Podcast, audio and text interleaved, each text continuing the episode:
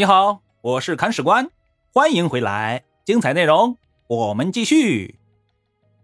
第七十八章，鲁东大战。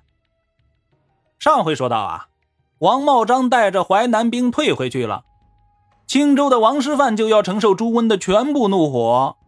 而在朱温带领梁军与王师范、王茂章死磕的同时啊，葛从周带人围了兖州，他要把自己丢失的城池夺回来。我们说葛从周很能打呀，城里的刘禅也很能打，双方真要打起来啊，应该可以大战三百回合。但事实上，第一回合葛从周就败下阵来了，因为刘禅使用了秘密武器。这个秘密武器啊，就是葛从周的老母亲。话说葛从周对刘禅趁人不备夺城的行为很是不满。憋了一肚子气，回来要找对方算账。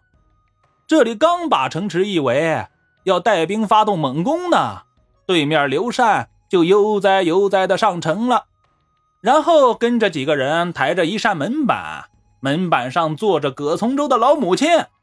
老母亲冲着城下的葛从周大喊：“刘将军待我很好，和你这个做儿子的比起来，一点都不差。”你们都身为人臣，各为其主，自己思量思量，该怎么办吧。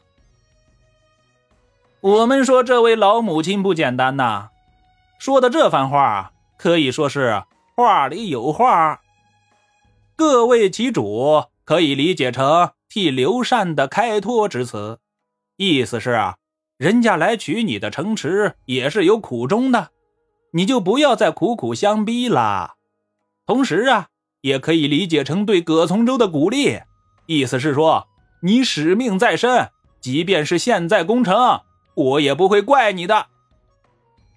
葛从周有没有理解到话里的意思，我们不清楚，但可以确定的是，他是个孝子，对兖州城开始围而不攻。围而不攻时间长了，城里的刘禅也受不了。因为城里的粮食不够吃，而梁军势大，他主动出战的话也讨不着好处。于是乎，刘禅把城里的老弱妇孺全都放出城来了，只留精壮力量来守城，以此来减少城内的粮食消耗。同时，为了稳定军心，刘禅与士卒同甘共苦，同吃同住，固守待援。然而，王师范自身难保，根本无法派出援军呐。援军既然来不了，军心就要散了。这时候，刘禅的副将王延温反了，他偷偷的溜出城去，向葛从周投降。我们说，领导的带头示范作用是很强大的呀。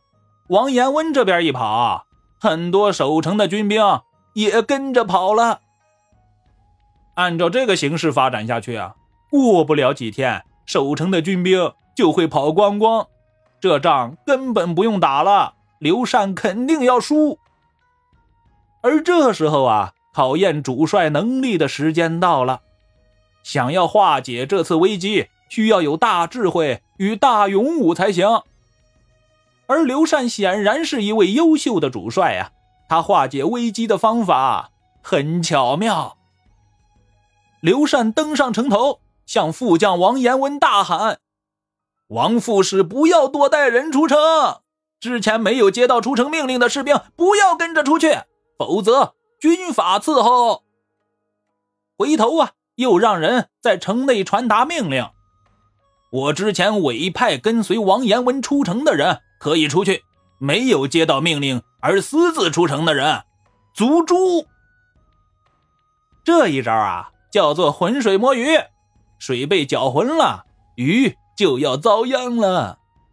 城外的梁军听了刘禅喊话，以为王延温是诈降的，本着宁可信其有，不可信其无的怀疑精神，逮住王延温，一刀给砍了。这样一来啊，再也没有军兵敢出城投降了。而城内的人听了刘禅的话，以为王延温是刘禅派出城去的，但凡出城的人啊。都是刘禅提前安排好的，既然他们没有接到出城的命令，那就不用出去了呗，免得惹祸上身呐。结果啊，城内人心大定，防守一坚。三言两语摆平了破城危机，还借刀杀人，诛杀了叛徒。刘禅的脑回路果然厉害。城下的葛从周一看，兖州城一时半会儿是攻不破了，那就继续围着吧。而历史的事实再一次证明，破城的因素往往不在攻城现场，而在局外。局外的朱温被淮南的王茂章搞了个灰头土脸。还折损了自己的宝贝侄子朱有宁，很是愤怒。但他起了爱财之心，打心眼里不想把这笔账算在王茂章头上。那找谁来算账呢？王师范呗，因为王茂章就是王师范这小子给招来的。既然想要把场子找回来，那就要派个猛人过去。朱温手下的猛人尤其多呀。这次派出的猛人猛得有点过分，他就是杨师厚。看到这里，大家有什么感觉呀？庞师古、王师范、杨师厚，这三个人有什么关系吧？嘿，其实一点关系都没有，名字有点相似而已。如果说这个相似度还不太明显，那后面出场的人物。就有点雷人了，安重惠、安重荣、安重霸、安从进，这几个人简单的看名字是不是有点像兄弟啊？其实他们一毛钱关系都没有，完全就是名字惹的祸呀。五代十国时期，古人起名字估计也有所偏好，如同建国初期国人取名偏好于君、国、邦等字眼，今夏取名啊。偏好于宣、韩、宇等词汇一样。如果仔细研究一下古人的名字啊，嘿，估计能写出一本书来。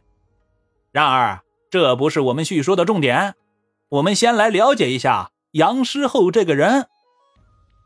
我们说杨师厚以前是跟着李罕之混的，李罕之后来归附了李克用，从手下人里选了一百多个人才送给对方，杨师厚就在这些人当中。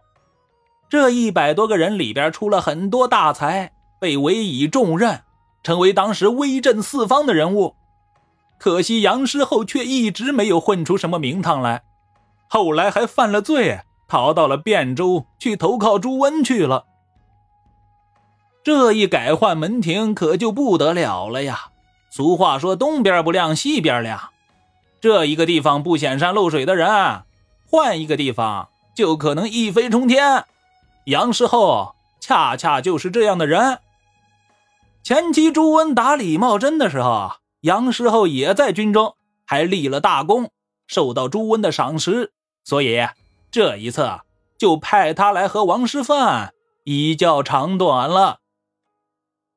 杨师厚挂帅出征，吃鸡失范，屯兵临取，接下来一场大战就要爆发喽。精彩内容呢？我们且听下回分解。本章播讲完毕，欢迎评论区留言，我们下次再见。